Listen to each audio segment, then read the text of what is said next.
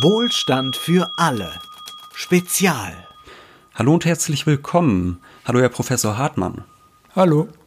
Wir sprechen heute im zweiten Wohlstand für alle Spezial mit Michael Hartmann. Michael Hartmann ist Soziologe an der TU Darmstadt und Elitenforscher und es wird ja gerade sehr viel über Eliten gesprochen, häufig auf etwas problematische Art und Weise, wie wir finden. Und deshalb freut es uns sehr, dass wir heute mit Ihnen sprechen können. Was macht denn so ein Elitenforscher?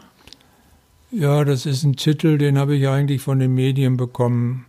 Also von meiner Ausbildung her bin ich eigentlich Soziologe und das wäre die korrekte Bezeichnung, aber ich bin innerhalb der Soziologie halt äh, im Laufe der Jahre zunehmend äh, zur Elitenforschung gekommen. Das ist dann eben ein Spezialgebiet, was ansonsten seit Dahrendorf kein Mensch mehr gemacht hat.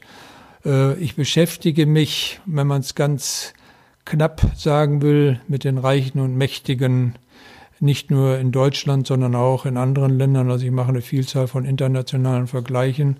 Äh, aber es geht immer um die Personen, die, und das ist die Definition von Eliten, durch ihre Position oder in der Wirtschaft auch durch ihr Geld in der Lage sind, gesellschaftliche Entwicklungen maßgeblich zu beeinflussen. Also ist klar, sind Regierungsmitglieder, hohe Bundesrichter, hohe Ministerialbeamte, Spitzenmanager, die Eigentümer großer Unternehmen, Chefredakteure, Intendanten und so weiter und so fort.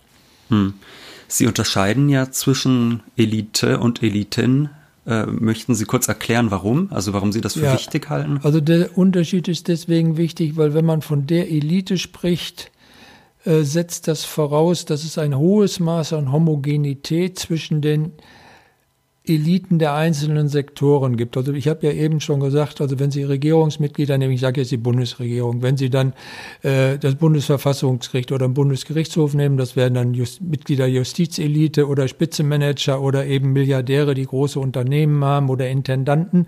Das sind erstmal Personen, die in ihrem jeweiligen gesellschaftlichen Bereich die Spitzenpositionen besetzen deswegen Eliten. Nun gibt es historisch immer wieder und auch aktuell äh, Länder, wo diese Eliten aus den einzelnen Sektoren sowohl was ihre soziale Rekrutierung als auch was ihre Karrieren angehen, außerordentlich eng miteinander verbunden und homogen sind, dann kann man sich überlegen, ob man von einer einheitlichen Elite spricht. Aber es gibt genauso gut historisch natürlich auch immer Beispiele, wo diese Eliten aus verschiedenen Bereichen gegeneinander operieren oder zumindest unterschiedliche Zielsetzungen haben. Und deswegen hm. ist es erstmal korrekt, von den Eliten zu sprechen. Und dann kann man historisch untersuchen, ob es vielleicht in einem bestimmten Land zu einem bestimmten Zeitpunkt ein so hohes Maß an Homogenität und Verbundenheit gibt, dass es berechtigt ist, von einer Elite zu sprechen. Also wenn Mills in den 50er Jahren die berühmte Power Elite in den USA so benannt hat, dann bedeutete das nicht, dass er jetzt querbeet für alle Länder genau dieselbe Feststellung getroffen hätte, sondern er hat das eben für die USA in den 50er Jahren getan und dann könnte man überprüfen, hat er damit recht gehabt oder nicht. Mhm. Und Sie sprachen eben schon davon, Eliten können teilweise gegeneinander arbeiten. Also da kann ich mir auch Beispiele vorstellen. Zum Beispiel, wenn, sag ich mal, der Chef einer Zentralbank sagt, wir heben jetzt die Zinsen radikal an, weil wir das für unsere geldpolitischen Ziele für nötig halten, dann kann er damit natürlich, sag ich mal, einem Politiker in seiner Wirtschaftspolitik reinfunken. Oder ein Politiker kann der Wirtschaftselite gesetzliche Vorgaben machen. Kann man da, oder, oder es gibt ja auch andere Eliten, zum Beispiel kulturelle Eliten, äh, ähm, die können meinetwegen regierungskritische Kunst machen. Würden Sie sagen, dass man dort differenzieren kann, ob es da äh, unterschiedlich mächtige Eliten gibt oder sind die einfach alle gleich mächtig? Nein, die sind nicht alle gleich. Es gibt große Unterschiede. Also wenn Sie die kulturelle Elite ansprechen, äh, deren Einfluss ist in der Regel nicht besonders hoch. Also wenn Sie mal vergleichen das Bundesverfassungsgericht. Wenn das Bundesverfassungsgericht ein Urteil fällt, dann müssen die anderen Eliten, Wirtschaft, Politik und so weiter sich dem erstmal unterordnen. Das ist die höchste Instanz oder jetzt der EUGH auf europäischer Ebene. Eine kulturelle Elite kann öffentliche Meinung beeinflussen und darüber vielleicht Entscheidungen auch beeinflussen. Das wird man jetzt zum Beispiel sehen, äh, wie der Wunsch der Autoindustrie nach einer Abwrackprämie, ob der sich durchsetzt oder nicht, da spielt öffentliche Meinung eine Rolle. Aber wenn jetzt das Bundesverfassungsgericht zum Beispiel beschließen würde, die Abwrackprämie ist verfassungswidrig, hm. dann bräuchte man nicht drüber diskutieren, sondern das wäre dann Fakt. Und die wirklich entscheidenden, ich sage immer, es gibt vier Eliten der ersten Ordnung. Das sind die mächtigsten, das ist Wirtschaft, Politik, Verwaltung und Justiz. Verwaltung wird meistens äh, nicht wirklich wahrgenommen, weil die im Hintergrund arbeiten, aber die meisten Gesetzesvorlagen, Gesetzesvorhaben werden in der Ministerialverwaltung bis ins Detail vorbereitet. Da spielt der hm. Bundestag eine viel geringere Rolle, als man annimmt. Und dann kommt so die zweite Ebene, da wären die Medien zum Beispiel dran. Also äh, vielleicht auch die Kultur, aber die kulturelle Elite hat einen vergleichsweise geringen Einfluss.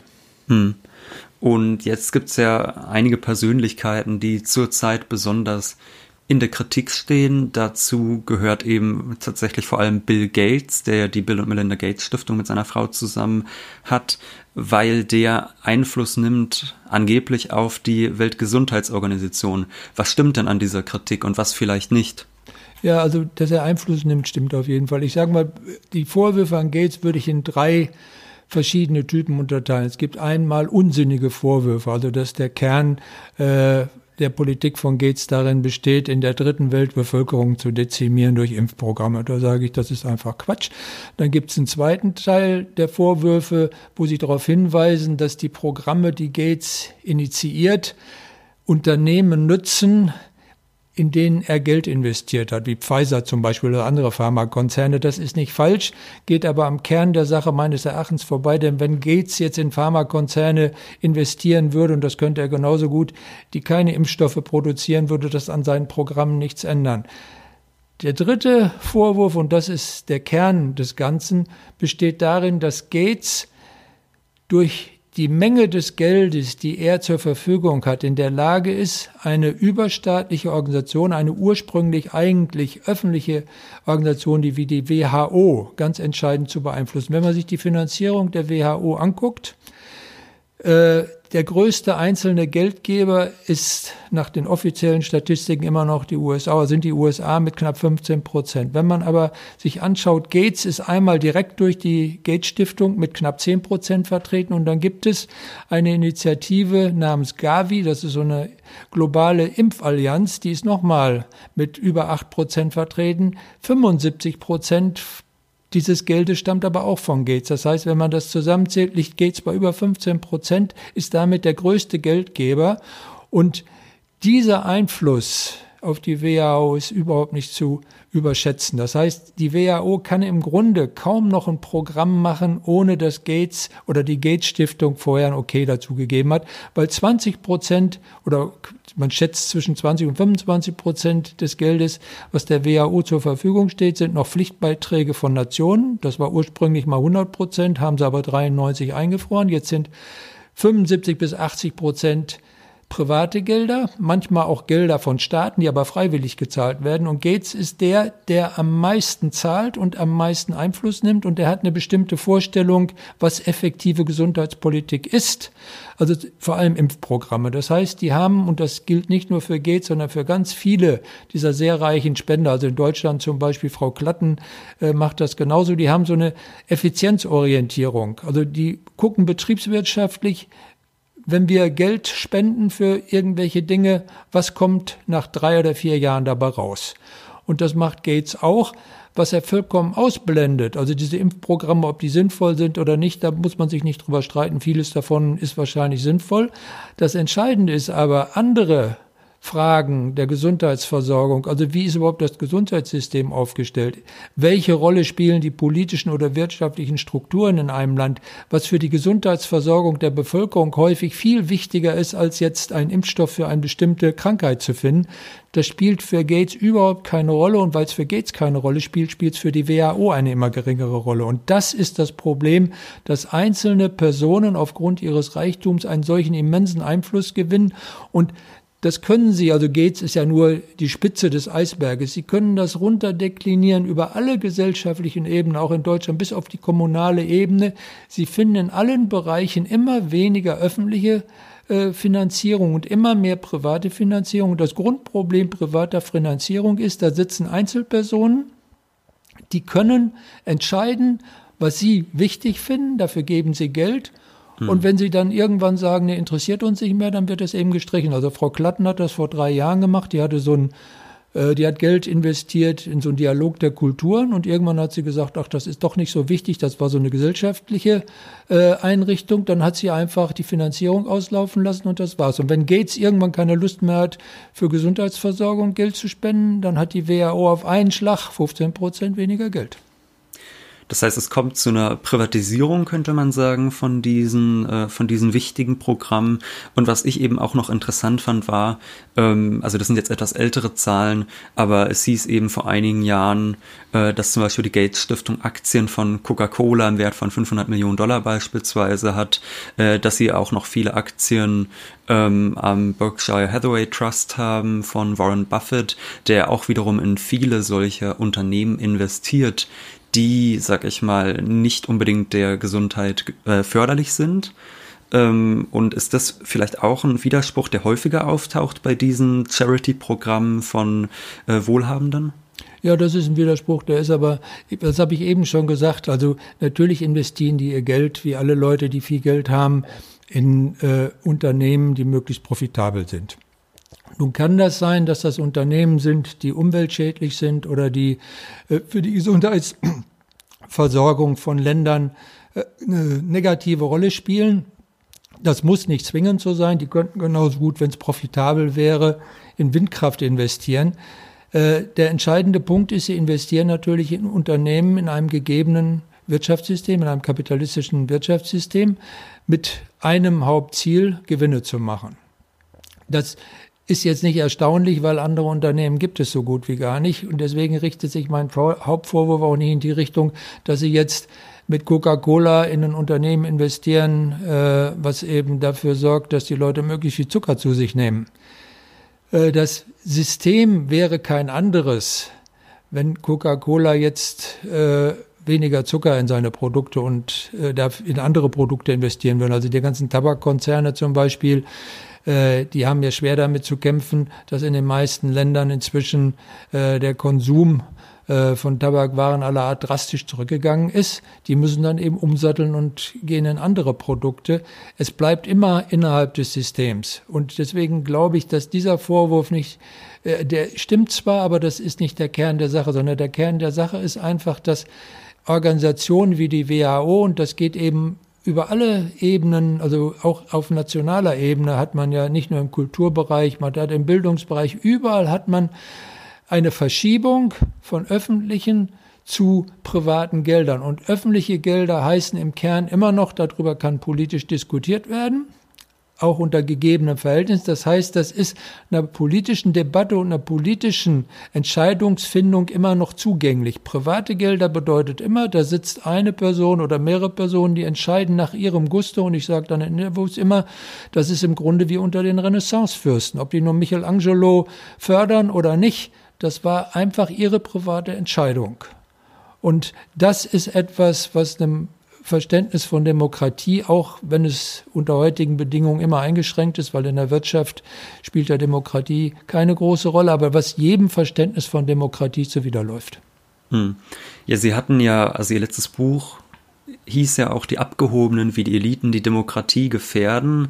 Ist es nicht ein, äh, gibt es nicht einen generellen Widerspruch zwischen Demokratie und so etwas wie Elitenbildung oder kann man sagen, äh, die Demokratie soll die Eliten äh, vielleicht zumindest noch kontrollieren können? Wie würden Sie das sehen?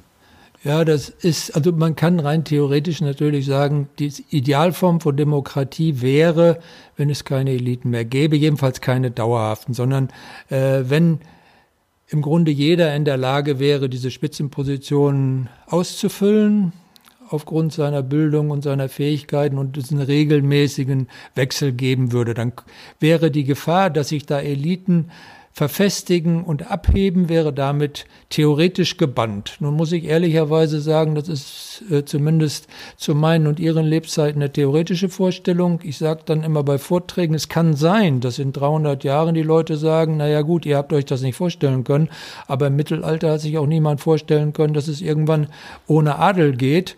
Oder in der Antike haben sich selbst große Denker wie Aristoteles nicht vorstellen können, dass es ohne Sklaven geht. Irgendwann ging das auch. Das heißt, ich schließe das nicht aus.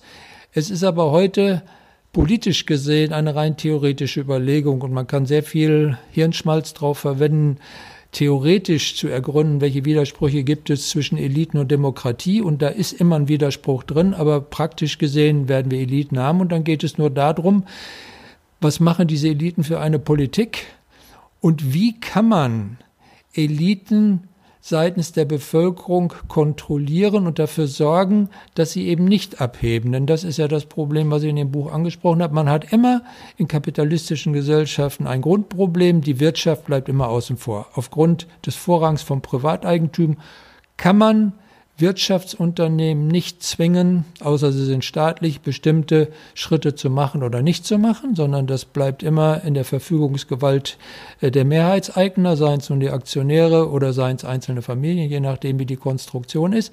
Aber man kann natürlich auch die Wirtschaft Rahmenbedingungen unterwerfen, die staatlicher Gesetz, gesetzt werden. Also ich nehme ja den aktuellen Fall, das ist die Lufthansa. Die Lufthansa äh, ist in enormen wirtschaftlichen Schwierigkeiten und hätte gerne neun Milliarden öffentliche Mittel. Äh, das Lufthansa-Management mit Spur an der Spitze möchte diese Mittel am liebsten ohne dass der Staat irgendwelche Möglichkeiten hat, in die Geschäftspolitik einzugreifen. Der Hintergrund ist ganz einfach. Die Lufthansa will in dieser Krise Maßnahmen des Personalabbaus durchsetzen, die wahrscheinlich sogar relativ umfangreich sein werden, weil sie damit rechnen, dass äh, die nächsten Jahre zumindest der Luftverkehr nicht wieder das Niveau erreicht, das er vor der Corona-Krise gehabt hat. Und sie fürchten, dass wenn im Aufsichtsrat ein oder zwei Politiker sitzen oder Vertreter des Staates, dass die zusammen mit den zehn äh, Mitgliedern von der Arbeitnehmerseite, also Gewerkschaften, eine Mehrheit gegen das Management bilden können und diese Pläne zunichte machen können. Und dementsprechend wollen sie das einfach nicht. Das heißt, in diesem konkreten Falle wäre es, wenn jetzt der Staat mit 25 Prozent plus einer Aktie einsteigt und dafür aber ein oder zwei Aufsichtsratssitze verlangt, möglich, dass die staatlichen Vertreter zusammen mit den Mitgliedern des Aufsichtsrats auf der Arbeitnehmerseite diese Pläne zumindest so stark entschärfen, dass es weniger, deutlich weniger Arbeitsplätze kostet. Und das wäre eine Einflussnahme auf wirtschaftliche Prozesse. Dasselbe wäre in der Steuerpolitik möglich. Also wenn man sich anguckt, äh, die Steuern, die Unternehmen zahlen, die berühmten Steueroasen und so. Es gibt vielfältige Möglichkeiten. Das bewegt sich alles innerhalb des kapitalistischen Systems. Für die Menschen macht es aber einen großen Unterschied, ob diese Möglichkeiten zugunsten der Normalbevölkerung genutzt werden oder ob einfach, wie in den letzten zwei, drei Jahrzehnten, die Wünsche der Wirtschaft im Wesentlichen erfüllt werden. Und darum geht es immer, äh, wenn ich frage, das Verhältnis Eliten und Demokratie, das ist da nicht abstrakt, sondern bezieht sich immer auf eine konkrete Politik. Und die neoliberale Politik der letzten Jahrzehnte ist auf Kosten der breiten Bevölkerung gegangen. Das ist nicht zwingend, auch wenn es Eliten gibt. Mhm. Und also wir hatten das schon quasi geklärt, es gibt innerhalb eines Landes beispielsweise verschieden starke Eliten. Wie sieht es denn, sag ich mal, international aus? Also ich zum Beispiel würde sagen, ja, es gibt in Deutschland natürlich starke Eliten, auch zum Beispiel starke ökonomische Eliten, würde aber gefühlt behaupten, dass Deutschland immer noch egalitärer ist als, sag ich mal, die USA oder demokratischer. Also wenn ich mir ansehe in den USA, da weiß man ja eigentlich wirklich, welcher Fernsehkanal ähm, zu welcher Partei gehört. Und da gibt es eine sehr, sehr enge Verflechtung. Ja. Würden Sie sagen, das ist richtig oder ist es eher ein Bauchgefühl? Nein, das Bauchgefühl ist richtig. Also es gibt, wenn man internationale Vergleiche macht, jetzt sozusagen unter den westlichen Industriestaaten, ich lasse jetzt mal China und ähnliche Länder außen vor, sondern die klassischen westlichen Industriestaaten, gibt es aus meiner Sicht drei große Typen. Auf der einen Seite hat man die, die am egalitärsten sind, wo auch die Eliten sozial am offensten sind, das sind die skandinavischen Länder. Aber Äh, das ist der eine Typus und auf der anderen Seite hat man dann eben Länder wie die USA, Großbritannien oder Frankreich, wo die Eliten relativ geschlossen sind, wo sie dem Begriff der einheitlichen Elite am nächsten kommen. Also ich komme noch mal auf Frankreich zurück, weil das das einzige große Industrieland ist, wo ich sagen würde, der Begriff der Elite ist nicht völlig äh, aus der Luft gegriffen. Also wenn Sie jetzt die USA ansprechen, in den USA gibt es im Vergleich zu Deutschland eine wesentliche Besonderheit, die Verschmelzung von Politik und Wirtschaft ist viel, viel stärker als in Deutschland. Also in Deutschland haben sie natürlich politische Einflussnahme. Also wenn ich jetzt das Beispiel der Autoindustrie nehme, dass die Autoindustrie so dreist jetzt eine Abwrackprämie fordert, hat damit zu tun, dass sie äh, die letzten 15 Jahre mit ihren Wünschen im Bundeskanzleramt immer auf offene Ohren gestoßen ist. Also es gab ja immer maßgebliche Politiker aus dem Kanzleramt. Der erste war Kläden, der dann aus dem Kanzleramt zu Daimler gegangen ist als Lobbyist.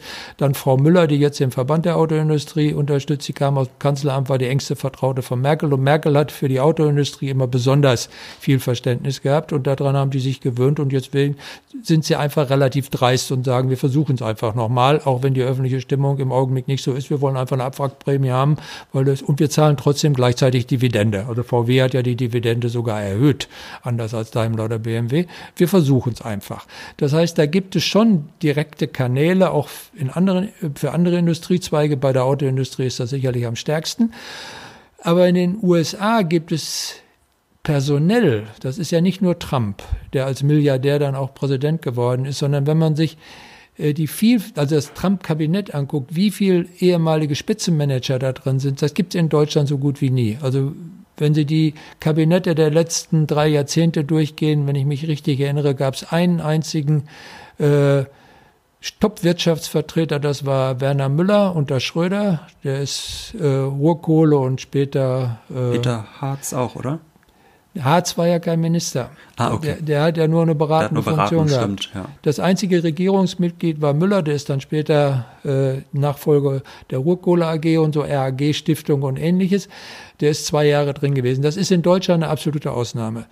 Das ist auch in Großbritannien selten. In Frankreich, in den USA gibt es das häufiger, vor allem in den USA. In den USA ist es praktisch regelmäßig so, dass Spitzenmanager großer Unternehmen, also Tillerson, der Außenminister war, der war vorher äh, Vorstandschef eines großen Autokonzerns, also von General Motors, oder dass Milliardäre Spitzenpositionen in der Regierung oder als Präsident eben wie Trump innehaben. Das ist in den USA nichts Erstaunliches. Und ein zweiter Punkt ist in den USA, anders als hier, in den USA brauchst du wirklich viel Geld, um gewählt zu werden. Die Wahlkämpfe sind unglaublich teuer. Also wenn man den letzten Wahlkampf in den USA mit dem letzten in Deutschland vergleicht, der letzte in Deutschland hat, glaube ich, 90 Millionen gekostet. In den USA waren es über 6 Milliarden. Und da gibt es keine öffentlichen Gelder, sondern es sind alles private Gelder. Und dieser wird wahrscheinlich, ja, vielleicht wird er jetzt nicht teurer als der letzte, hat man erst vermutet, aber durch Corona sind ja viele Wahlkampfveranstaltungen abgesagt. Vielleicht wird es dann doch preiswerter. Aber jedenfalls, du brauchst einfach sehr viel Geld und die haben eine Untersuchung gehabt. Und das Ergebnis war, wenn zwei Kandidaten gegeneinander antreten, gewinnt in neun von zehn Fällen der, der mehr Geld in den Wahlkampf investieren kann. Und das ist eine Verbindung von Wirtschaft, denn das Geld kommt im Kern immer aus der Wirtschaft, von Wirtschaft und Politik, die wir so in Deutschland nicht haben. Und das bedeutet natürlich, dass in den USA die enormen Vermögens- und Einkommensunterschiede, die USA rangieren immer auf Platz eins in allen internationalen Vergleichen, auch wesentlich damit zu tun haben, dass die Wirtschaft einen direkten persönlichen Einfluss in der Politik ausüben kann. Und es gibt ein zweites Modell, das ist Frankreich. Äh, das geht in einer Hinsicht über die USA hinaus und in der anderen nicht. Also es ist stärker als in den USA, dass Elitemitglieder nicht nur zwischen Wirtschaft und Politik hin und her gehen, sondern auch noch durch die staatliche Verwaltung, zum Teil durch die Justiz. Also wenn man sich Macron anguckt, das ist sozusagen der Idealtyp äh, des französischen Elitemitglieds, der ist erst durch eine der sehr kleinen Elitehochschulen gewandert. Davor war er auf einer der Elite-Schulen. Das ist sozusagen der Bildungsstrang. Das hat man in den USA auch. Also wenn man sich die Regierung jetzt anguckt, Harvard, Yale, Stanford und so, da findet man jede Menge Absolventen von Elite-Universitäten, aber das ist in Frankreich konzentrierter. Dann war Macron erst in einer Elite-Institution der öffentlichen Verwaltung, der angesehensten überhaupt, das ist die Inspektion de Finances. Dann ist er von da, diese Inspektion de Finances überwacht alle Finanzinstitute des Landes und öffentlichen Unternehmen. Er ist von da direkt zu einer Bank gegangen, einer Großbank, also Rothschild. Dann von da ist er wieder in die Politik gegangen. Das heißt, der ist hin und her gegangen, ist er Wirtschaftsminister geworden unter Mitterrand. Das ist in Frankreich üblich. Dieser Wechsel zwischen den verschiedenen Bereichen, das ist ein üblicher Karriereweg für Leute, äh, die in Spitzenpositionen kommen. Was in Frankreich anders ist als in den USA, das Geld nicht so eine große Rolle spielt, jedenfalls nicht so direkt. Also die Wahlkämpfe in Frankreich werden so ähnlich wie bei uns äh, öffentlich finanziert mit einem stärkeren privaten Anteil. Das war bei Sarkozy schon so und das war jetzt auch bei Macron so. Also es hat sich schon bemerkbar gemacht, dass beide äh, die reichsten Franzosen zu ihren Unterstützern zählen konnten, wie Arnaud.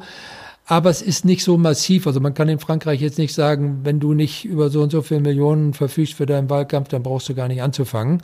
Äh, und es gibt auch nicht so viele Vertreter der Wirtschaft, die immer zwischen Wirtschaft und Politik hin und her gehen. Also Macron ist wohlhabend, aber verglichen mit Trump ist er kein wirklich reicher. Also die, wenn man sich die französischen Präsidenten anguckt, da war kein, keiner bei, der so viel Geld gehabt hat wie Trump oder auch wie Kennedy früher oder so. Das sind ja alles sehr reiche US-Bürger gewesen. Das heißt, Frankreich hat einen stärkeren Zusammenhang zwischen den einzelnen Elitesektoren und deswegen sage ich, kann man in Frankreich, weil die von ihrer sozialen Herkunft auch sehr homogen sind, also ein hoher Upper-Class-Anteil in Frankreich unter Politikern, unter Verwaltungsbeamten, unter äh, hohen Juristen, unter äh, den Spitzenmanagern. Die Spitzenmanager sind die exklusivsten weltweit. Äh, das ist in Frankreich am ausgeprägtesten. Die direkte Verbindung von Geld und Macht ist in den USA stärker und deswegen ist es kein Zufall, dass Mills den Begriff der Power Elite am Beispiel der USA entwickelt hat, weil in den USA das einfach auch oberflächlich sehr schnell zu erkennen ist. Mhm. Und so eine Elite, die entsteht ja nicht aus dem Nichts. Sie haben es schon angesprochen, es gibt in Frankreich quasi Elite-Hochschulen, wo äh, die neue Elite immer herangezogen wird. Das gibt es in dieser starken Form vielleicht in Deutschland nicht, aber auch in Deutschland ist es ja sehr schwierig, in diese Elite aufzusteigen. Also wir hatten im ersten Wohlstand für alle Spezial Christian Baron zu Gast, der aus einer sehr, sehr armen Familie stammte und der nur durch wirklich eine sehr große Menge von äh, glücklichen Fügungen es geschafft hat, Journalist zu werden und später dann sogar Bestseller-Autor zu werden. Von daher frage ich mich jetzt, wie kommt man normalerweise, Christian Barons Weg ist ja offensichtlich nicht normal. Wie kommt man normalerweise in Deutschland in eine Elite, sagen wir zum Beispiel in die Wirtschaftselite? Ja, also lassen Sie mich noch kurz was zu Christian Baron sagen. Er ist ja kein Bestandteil der deutschen Elite. Er ist ein bekannter Schriftsteller. Aber ist man damit nicht, nicht Kulturelite? Nein, sozusagen? das ist Nein. man nicht. Damit ah, ist man nicht Auto. Also Elite definiert sich immer über Macht. Mhm. Äh, und da kann man ruhig noch so bekannt sein. Die wesentlichen Entscheidungen auch in der Kultur werden von Intendanten getroffen oder von Leuten, die in Buchverlagen an entscheidende Positionen sitzen. Also wenn man sich anguckt, zum Beispiel die ganzen Buchverlage, die zur Bertelsmann-Gruppe gehören die wesentlichen Entscheidungen werden im Management von Bertelsmann getroffen und dann eben im Management der einzelnen, also Random House oder ähnliches, ob ein Autor gedruckt wird oder nicht. Der Autor selber lebt von seiner Bekanntheit, das ist richtig, aber es ist ganz selten, dass Autoren über ihre Bekanntheit gesellschaftliche Prozesse wirklich beeinflussen können vor allem maßgeblich. Das ist eine absolute Ausnahme und deswegen äh, wäre Baron da jetzt kein Beispiel. Ich kann mich dran erinnern, der hat mich, das ist jetzt anderthalb Jahre oder so, da hat er versucht, im Freitag so ein Hashtag zu organisieren, so nach dem Muster von MeToo, bezogen auf soziale Herkunft und Arbeiterklasse. Und das hat nicht funktioniert. Also ich habe dann was dazu geschrieben und ein paar Leute haben sich reingehängt, aber aus dem Hashtag ist nicht annähernd das geworden, was aus MeToo geworden ist, weil schlicht und einfach die wirklich einflussreichen Unterstützer, die MeToo gehabt hat, haben da gefehlt. Äh, und es hat auch die Masse gefehlt, da kommen viele Sachen zusammen und das meine ich immer. Äh, Elite heißt immer Macht. Aber wenn man sich in Deutschland anguckt, wie kommt man in Machtpositionen? Dann muss man unterscheiden, wie die verschiedenen Sektoren strukturiert sind. Und am schwersten ist das in meiner Wirtschaft. Und das habe ich am längsten untersucht, weil in der Wirtschaft der Kreis, der letztendlich darüber entscheidet, auf einmal, ob jemand in eine Machtposition kommt, der Kreis ist sehr klein. Also im Extremfall ist das so, das Beispiel, was ich in dem Buch genannt habe, ist der Holzbrink Verlag, der gehört nun, also es sind zwei Brüder Holzbrink und in dem Fall einem dieser beiden Brüder gehörte der Verlag und zu dem Verlag gehört das Handelsblatt und eine Reihe von anderen äh, Zeitschriften und einer der bekanntesten Journalisten Deutschlands, Gabor Steingart, also der wirklichen Bekanntheitsgrad damals hatte, der weit über den von Christian Baron rausging, der war Chefredakteur und aus irgendeinem Grund, weiß man bis heute nicht warum, hat Holzbrink sich mit ihm überworfen und dann hat Holzbrink als einzelne Person entschieden, mir gehört das Unternehmen, ich will den nicht mehr und das war's. Das ist ein Extremfall, aber das gibt es ja häufig, weil viele Unternehmen in Deutschland äh, im Familienbesitz sind oder dass einzelne Eigentümer das entscheiden können. Der Normalfall bei Aktiengesellschaften ist, dass es ein kleiner Kreis, also der Aufsichtsratsvorsitzende, das Findungskomitee des Aufsichtsrats, der Vorstand, Chef und so weiter. Das sind vielleicht drei, vier, fünf Personen, die entscheiden, kommt jemand in den Vorstand oder nicht und wer wird Vorstandschef. Äh, und das Grundprinzip äh, wenn man es kurz äh, sagen will, ist immer das Prinzip der Ähnlichkeit. Ich sage dann immer, da sitzen Leute, die seit Jahrzehnten sich sehr ähnlich rekrutieren. Das sind große Männer aus bürgerlichen Familien. Also in der deutschen Wirtschaft von den Auf äh, Vorstandschefs und von den Aufsichtsratschefs kommen über 80 Prozent aus den oberen vier Prozent der Bevölkerung. Und die erkennen sich an dem, was man so Habitus nennt, also wie sie reden, wie sie auftreten, das, das eine erweckt Sympathie und das andere, da denkt man, der ist aber komisch. Also die, bei Aufsteigern ist häufig so, die sind dann irgendwie ein bisschen gezwungen und verstehen manche Witze nicht oder kennen irgendwelche äh, was weiß ich, Hobbys äh, haben sie nichts mit zu tun oder Literatur. Ist, also es ist ein breites Spektrum, das variiert auch im Laufe der Jahre immer wieder. Also in meiner Generation hatte Kultur einen sehr hohen Stellenwert. Das ist heute nicht mehr so in äh, Kreisen der Wirtschaftselite, das ist deutlich runtergegangen. Aber was geblieben ist, ist immer dieser Wiedererkennungswert. Und das ist auch ein Grund dafür, warum es Frauen sehr schwer haben, da reinzukommen, weil da eben seit Generationen Männer sitzen. Und äh, die suchen im Grunde immer so was wie ihr alter Ego. Die gucken, da ist ein Typ, Mensch, so ähnlich war ich mit 35 oder 40 auch, der wird das schon schaukeln. Das ist, weil so wenige Leute sind, die das entscheiden, das geschlossenste System. Das offenste in den wichtigen Bereichen war immer die Politik, weil in der Politik geht das dann eben mit der berühmten Ochsentour. Da fängst du unten im Ortsverein an, dann auf die Bezirksebene, Landesebene und so weiter. Und solange die Parteien sozial noch sehr äh, heterogen waren, hat das auch halbwegs funktioniert. Also in der alten Bundesrepublik bis in die 90er Jahre konnte man immer sagen, die Spitzenpositionen waren zu ungefähr zwei Dritteln von Menschen besetzt, die aus relativ normalen Verhältnissen stammten. Also Helmut Kohl, der Vater war mittlerer Beamter. Und so kann man das so durchdeklinieren. Das war immer, und das hat sich dann sehr schnell verändert ab den späten 90er Jahren und zwischen 1999 und 2009 ist es komplett gekippt. Also da hatten wir auf einmal Ende der ersten GroKo eine politische Elite, die zu über zwei Dritteln aus Personen bestand, die aus den oberen vier Prozent kamen. Mit einem, also das war damals Gutenberg, das hat es vorher nie gegeben, mit einem der 300 reichsten Deutschen als Regierungsmitglied. Das hat sich inzwischen wieder ein bisschen äh, normalisiert. Es ist aber immer noch anders als in der alten Bundesrepublik, weil die Parteistrukturen sich verändert haben. Und ich sage es immer am Beispiel der SPD, weil ich die Partei am besten kenne. Die SPD war nie eine reine Arbeiterpartei. Das war auch in den 60er und 70er Jahren nicht so. Aber der Anteil von Arbeitern in dieser Partei unter den Mitgliedern wie auch unter den Funktionären war relativ hoch. Heute hat man unter den äh, SPD-Mitgliedern schon einen Akademikeranteil von 40 Prozent, also weit überproportional. In der Bevölkerung, wenn man die entsprechenden Jahrgänge nimmt, ist der Akademikeranteil ungefähr halb so hoch. Und wenn man dann die Bundestagsabgeordneten nimmt, da erreicht der Akademikeranteil die 90-Prozent-Marke. Und das sind einfach Prägungen, die anders sind. Und wenn ich dann so ein Beispiel sagen soll, vergleiche ich immer den heutigen Arbeitsminister Robertus Heil, mit dem habe ich etliche Jahre im Präsidium der Stiftung zusammengesessen, ist ein netter Mensch. Aber Robertus Heil ist der Sohn äh, einer Oberstudienrätin, hat nach seinem Studium, hat Abi gemacht, dann studiert, dann ist er drei Jahre Referent bei zwei Abgeordneten gewesen, dann ist er mit 26 Bundestagsabgeordneter gewesen. Das ist ein heutiger so ein heutiges Karrieremuster. Wenn ich jetzt zurückgehe in die erste Brandregierung, da war der Arbeitsminister Walter Arendt. Walter Arendt war gelernter Bergmann, der hat auch noch als Bergmann gearbeitet, dann durch den Krieg unterbrochen. Sein Vater war Bergmann. Der Vater ist an der typischen Bergarbeiterkrankheit Staublunge gestorben.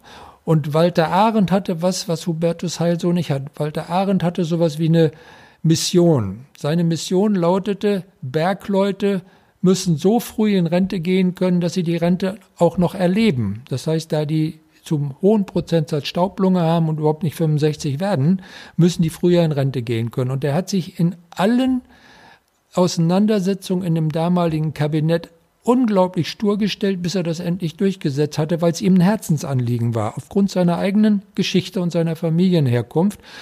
Und das fehlt heute. Und das meine ich mit abgehoben. Das ist nicht irgendwie böswillig. Die Leute merken das gar nicht, dass sie völlig unrepräsentativ sind für die normale Bevölkerung. Das ist in Deutschland eine Veränderung, die über die Jahre so peu à peu eingetreten ist, die inzwischen aber wirksam ist. Also das ist in den letzten zwei Jahrzehnten, wenn man sich die ganzen politischen Maßnahmen anguckt, also Hartz IV, äh, die ganzen Steuersenkungen für Reiche und Wohlhabende. Man muss immer sagen, die Elitemitglieder in allen Eliten haben immer zu denen gehört, die davon profitiert haben, weil eben die Zusammensetzung zunehmend exklusiver geworden ist. Äh, und das ist nicht zwingend, da hätte man auch was anderes machen können, aber die Mehrzahl von denen nimmt das einfach nicht zur Kenntnis. Und wenn man sich jetzt andere Länder anguckt, also die USA, Trump, es gibt viele Reiche in den USA, die Trump nicht sonderlich leiden können, weil er ist halt so, wie er sich verhält, das ist eigentlich nicht upper class-like. Aber was sie an ihm sehr schätzen, dass er in materiellen Dingen ihre Interessen vertritt. Also Trump hat äh, die radikalste Steuerreform seit Ronald Reagan durchgeführt, und zwar Steuerreform zugunsten der Reichen. Also die sparen unglaublich viel Geld, die Unternehmen und die wirklich Reichen im Land durch seine Steuerreform. Und dann sieht man schon mal drüber weg, dass er ansonsten eigentlich keiner der Iren ist. Er ist zwar reich, aber äh, er verhält sich nicht, wie man sich als Reicher normalerweise verhält. Umgekehrt ist das aber das, was ihn populär macht, dass er sich eben nicht so verhält wie ein typisches Upper-Class-Mitglied. Und so kann er sich als Mann aus dem Volke verkaufen. Mhm. Das heißt, auf die Art und Weise könnte man sagen, schafft er es, äh, nicht als Teil der Elite zu wirken, obwohl ja elitärer als Donald Trump ja. gar nicht geht. Nein, also es geht schon noch elitärer. Ich meine, also Bill Gates als Präsidentschaftskandidat wäre schon eine andere Hausnummer, was Reichtum und sonstiges angeht. Aber es ist richtig, Trump hat eine Elite-Uni besucht. Das ist ganz klassisch. Der Vater äh, war Millionär, er ist Milliardär. Das ist alles, alles andere als der Mann aus dem Volke. Aber so wie er redet, und wie er sich gibt, ist er eben nicht Upper Class, sondern für die Menschen ist Upper Class, das sind die Clintons, äh, das sind die Bushs, also parteiunabhängig, das sind die, die ewig äh, in der Politik die Strippen ziehen und die auch alle reich sind. Äh, und da gehört er eben nicht zu. Er ist ein Außenseiter. Also er ist ja auch gegen den Willen der Reichen Unterstützer der Republikanischen Partei zum Präsidentschaftskandidaten gewählt worden. Das vergisst man immer. Also wenn man früher über die Republikaner geredet hat, also in den letzten zwei Jahrzehnten, dann war immer klar, die einflussreichsten Geldgeber waren die Koch-Brüder. Die gehören beide zu den zehn reichsten der Welt. Also der eine ist jetzt gestorben, also sie gehörten zu den zehn reichsten Menschen der Welt. Und die haben in den letzten Wahlkampf mit ihren Freunden eine Milliarde investiert. Und sie wollten auf keinen Fall Trump als Präsidentschaftskandidat. Und sie haben es nicht verhindern können und haben sich dann eben arrangiert, haben gesagt, okay, der Trump ist jetzt mal so schlagwortartig gesagt, ist ein Proll, aber er vertritt in wirtschaftlichen Fragen unsere Interessen.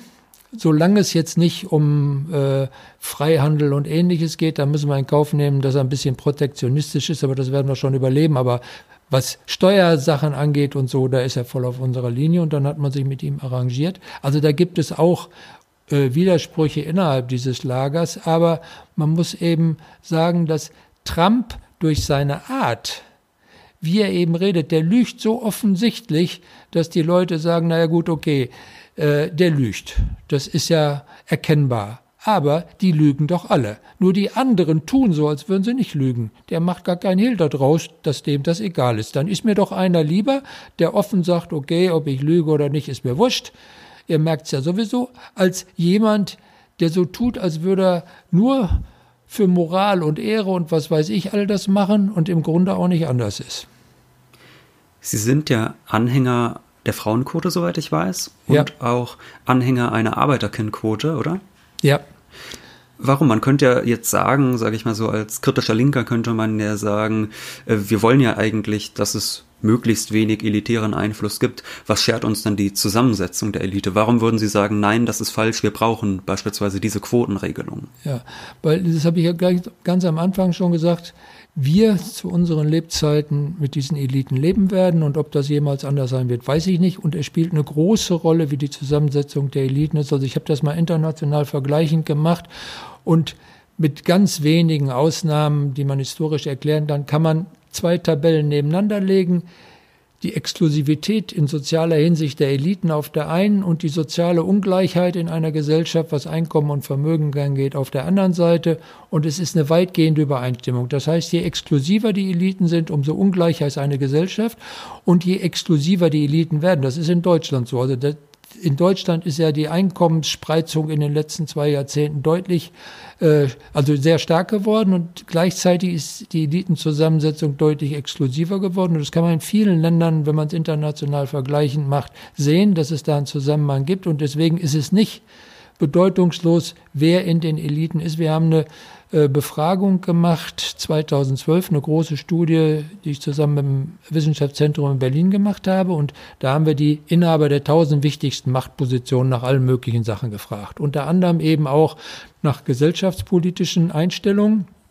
Und äh, die Fragen, die für mich zentral waren, da waren mehrere dran beteiligt und dann muss man eben sich konzentrieren auf ein Bündel von Fragen, weil man nicht alles, was man gerne äh, gefragt haben möchte, da unterbringt, war zum Beispiel, wie die sozialen Unterschiede in Deutschland beurteilt werden. Und es war ganz eindeutig, je höher die soziale Herkunft der Elitemitglieder war, umso weniger hat sie die soziale Ungleichheit gestört, sondern das war für sie ein Ausdruck von Leistungsunterschieden und im Grunde unproblematisch. Je niedriger die Herkunft war, umso stärker war das Gefühl, das ist nicht okay, das muss man eigentlich ändern. Und wenn es dann praktisch wird, das ist dann immer die Steuerfrage, also ob höhere Einkommen und Vermögen höher besteuert werden sollen, ohne dass da ein Prozentsatz vorgegeben war, waren die Unterschiede gravierend. Also während bei den Arbeiterkindern in der Elite eine Mehrheit von 5 zu 2 dafür war, höhere Steuern einzuführen, war das bei den Großbürgerkindern, also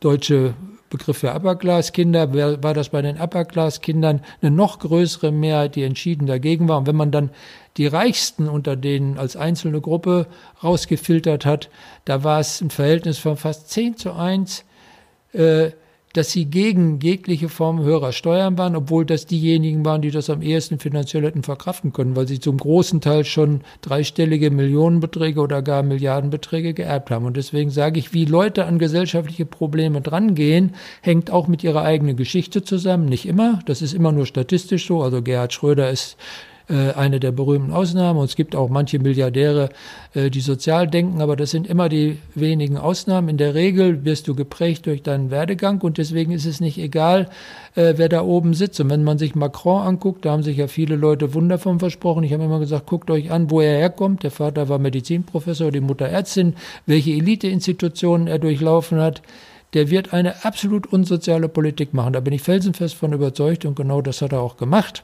Dasselbe ist mit Johnson in Großbritannien, das ist mit Trump so. Und das ist innerhalb kapitalistischer Verhältnisse immer eine Möglichkeit, etwas zu beeinflussen. Und ich habe äh, im letzten Jahr bei Vorträgen immer gesagt, ich habe zwei große Hoffnungen, die sich jetzt leider beide zerschlagen haben. Das waren äh, in Großbritannien, USA, äh, habe ich auf Corbyn und Sanders gehofft, also nach deutschem Muster linke Sozialdemokraten, weil es natürlich ein Unterschied wäre. Also wenn man sich vorstellt, der Parteiapparat der Demokraten hätte nicht so massiven Einfluss genommen, dann wäre wahrscheinlich Sanders der Gegenkandidat von Trump geworden und mit hoher Wahrscheinlichkeit nach allen Umfragen hätte Sanders Trump geschlagen. Vor allem in diesen Industriestaaten an den großen Seen, wo Trump seine entscheidenden Delegiertenstimmen geholt hat, hätte Sanders vermutlich die Nase vorn gehabt. Die USA wären heute ein anderes Land. Nicht komplett anders, aber doch in vielerlei Hinsicht. Die Steuerreform hätte es nicht gegeben. Wir hätten ein anderes Gesundheitssystem, zumindest in ansetzen. Das heißt, das Corona-Problem in den USA wäre deutlich anders gehandelt worden, als es heute gehandelt wird. Und in Großbritannien wäre das mit Corbyn auch was anderes und hat sich beides zerschlagen, leider. Aber das zeigt, dass es nicht völlig egal ist, wer da oben sitzt, sondern dass man schon darauf achten muss, dass die Positionen in einem System, wo Einfluss ausgeübt wird, von Personen besetzt werden, die so weit wie es irgend möglich ist in diesem System ein Gefühl dafür haben, wie die Probleme der durchschnittlichen Bevölkerung und vor allem des ärmeren Teils der Bevölkerung, wie die sich darstellen und die auch gewillt sind, daran ernsthaft was zu ändern und nicht nur, weil sie in wohlhabenden oder reichen Familien groß geworden sind, weil sie nur diese Welt kennen, im Glauben, das ist das Beste für das Land, eine Politik verfolgen, die eigentlich nur die Interessen der oberen, ich sage mal plakativ gesagt, der oberen 10 Prozent umsetzen. Hm. Und nun letzte Frage, die Politelite, das ist ja die, auf die wir noch am meisten Einfluss nehmen können als Wählerinnen und Wähler. Jetzt wäre meine Frage, äh, häufig wird ja trotzdem behauptet, die Politik kann keinen Einfluss auf die Wirtschaft nehmen. Da widersprechen auch manche, ich habe zum Beispiel mit Gabriel Sügmann gesprochen, der sich mit Steuerungerechtigkeit befasst hat und der sagte, doch klar, auch einzelne Nationalstaaten, die können beispielsweise äh, Steuerschlupflöcher schließen etc. Aber trotzdem heißt es immer wieder, äh, die Manager-Elite, wenn man da irgendwas macht, sage ich mal, die Steuern erhöht für die Reichen oder sonst was, die wandern ab, die sind weg. Wie ja. würden Sie das beurteilen? Das ist alles Quatsch. Also ich sage seit langem, Nationalstaaten haben sehr viel mehr Einfluss äh, als man gemeinhin glaubt. Man sieht das ja jetzt bei Corona. Also da werden auf einen Schlag Grenzen dicht gemacht, wo man vorher noch vor einem halben Jahr erklärt hätte, das geht heute gar nicht mehr. Globalisierung und so weiter und so fort. Aber selbst wenn man von diesem Extremfall absieht, wenn man, ich habe das ja mehrfach untersucht und vor drei, nee, vier Jahren habe ich es dann für die tausend größten Unternehmen der Welt, für die tausend reichsten Menschen der Welt gemacht und 90 Prozent der Spitzenmanager dieser Unternehmen, 90 Prozent der reichsten Menschen der Welt arbeiten und leben in ihrem Heimatland. Das ist nicht irgendwie so eine heimatlose äh, Truppe, die von einem Land zum nächsten zieht. Und wenn man sich anguckt, äh, die reichen Deutschen, die nicht in Deutschland, sondern in einem Ausland leben. Die leben ganz überwiegend in der Schweiz, und zwar da, wo man Deutsch spricht. Die reichen Franzosen leben am liebsten im französischsprachigen Teil der Schweiz. Die reichsten Italiener, die im Ausland leben, am liebsten im italienischsprachigen Teil der Schweiz. Das heißt, wohnortnah und gleiche Kultur gleiche Sprache. Die gehen nicht in die Karibik. Also der deutsche Multimilliardär in einer Karibik sitzt, das ist eine absolute Ausnahme sondern die gehen dahin, äh, wo sie nah bei sind und wo sie gleichzeitig sich eigentlich nicht umstellen müssen. Und 90 Prozent machen ja nicht mal das, sondern die leben und arbeiten in ihrem Heimatland. Und äh, wenn man sich anguckt, die deutschen Manager, auf die ja angeblich überall in der Welt äh, nur gewartet wird, ich habe mir die in den USA mal angeguckt, da gibt's über 4000 börsennotierte Unternehmen.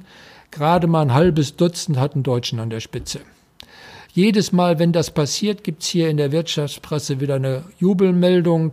Da hat's wieder einer geschafft, wie Klaus Kleinfeld und so weiter. Jetzt gibt's wieder so einen Fall äh, bei so einem Hausgerätehersteller. Aber das sind absolute Ausnahmen, weil zur gleichen Zeit geht jemand anders wieder weg. Also als Kleinfeld äh, an die Spitze von Alcoa gekommen ist, ist vorher der Deutsche, der in USA, Eckhard Pfeiffer, der war bei Compaq, der war zwischenzeitlich wieder weg. Das hat niemand mehr registriert. Das heißt, es sind immer einzelne Ausnahmen. Ich sage immer, lasst sie doch einfach gehen. Das ist eine leere Drohung. Und was steuerliche äh, Gesetze angeht, kann man natürlich auf nationaler Ebene nicht alles machen, aber man kann sehr viel machen. Und ich sage ein ganz simples Beispiel. Wenn Sie Aktien eines niederländischen Unternehmens haben, und kriegen eine Dividende. Dann kassiert der niederländische Staat, bevor sie die Dividende kriegen, 15 Prozent Quellensteuer. Die wird angerechnet auf die Quellensteuer, die sie in Deutschland zahlen.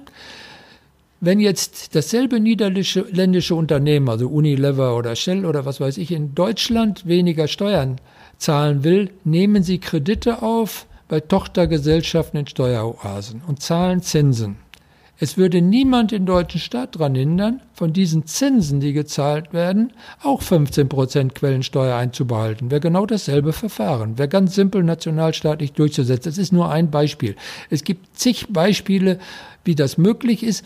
Und mein, meine feste Überzeugung ist, wenn große Staaten, man, das ist für so ein kleines Land wie Österreich, wäre das schon schwieriger, selbst die könnten manche Sachen machen, aber wenn so große Staaten wie Deutschland, Frankreich, Italien ernsthaft gewillt wären, sowas durchzusetzen, dann würde ein Sogeffekt entstehen. Wenn man ernsthaft gewillt wäre, dieses niederländische Steuerdumping zu beenden, weil die Niederlande sind ja jetzt kein so großes Land, dass sie sich gegen äh, Deutschland, Frankreich, Italien und all die, die darunter leiden, wehren könnten, letztendlich oder Luxemburg gar. Man müsste es nur ernsthaft wollen. Und wenn jetzt äh, der niederländische Finanzminister immer so auf die Italiener zeigt und sagt, äh, dass ihr so viele Schulden habt, da seid ihr selber dran schuld, ihr müsst mal ordentlich haushalten, dann haben große italienische Zeitungen, das ist nur hier praktisch niemandem äh, bekannt geworden, haben große italienische Zeitungen mal eine Liste veröffentlicht, wo dann drin stand, wie viele der großen italienischen Unternehmen, und das waren die allermeisten,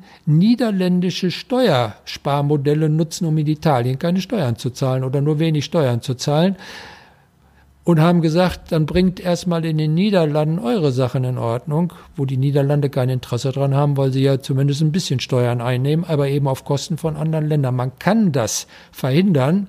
Wenn man es ernsthaft macht, dann müsste man eben entsprechende Gesetze auf nationaler Ebene einführen. Das hat man in Italien auch nicht gemacht. Also Berlusconi hat die Steuer äh, Hinterziehung praktisch zum äh, Staatsprinzip erklärt, weil er der oberste Steuerhinterzieher war. Und das ist so eine Kultur, die hat sich seitdem enorm festgesetzt. Und in Deutschland ist Steuerhinterziehung auch lange Jahre so ein Kavaliersdelikt gewesen. Und wenn Walter Borjans die in Nordrhein-Westfalen nicht so massiv verfolgt hätte, würden wir immer noch keine Steuer-CDs haben. Und das hat ja eine Menge Geld in die öffentlichen Kassen zurückgebracht. Man kann das, wenn man es ernsthaft will. Man kann nicht alles, das ist richtig. Also eine Finanztransaktionssteuer kann man auf nationaler Ebene nur sehr schwer einführen. Aber wenn die Länder, die erklärt haben, sie wollen das machen, wie Deutschland, Frankreich und so weiter, wenn die das ernsthaft verfolgt hätten und nicht jedes Land schon gleich wieder äh, gesagt hätte, aber das geht bei uns nicht. Also Frankreich zum Beispiel, da hat Macron dann als erster gesagt, na ja, aber die wollten ja die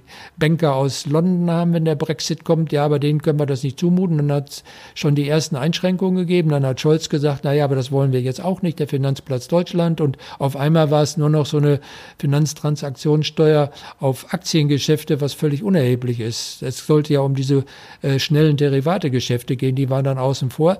Das kann man auf nationaler Ebene Ebene nur sehr schwer, aber man kann es natürlich, wenn man auf nationaler Ebene anfängt, kann man sagen, okay, das ist so ein Beispiel, wo andere sich dranhängen können und dann kann man darauf hinweisen, dass man es macht. Und dann kann nicht der eine auf den anderen zeigen, geh du voran, dann komme ich mit.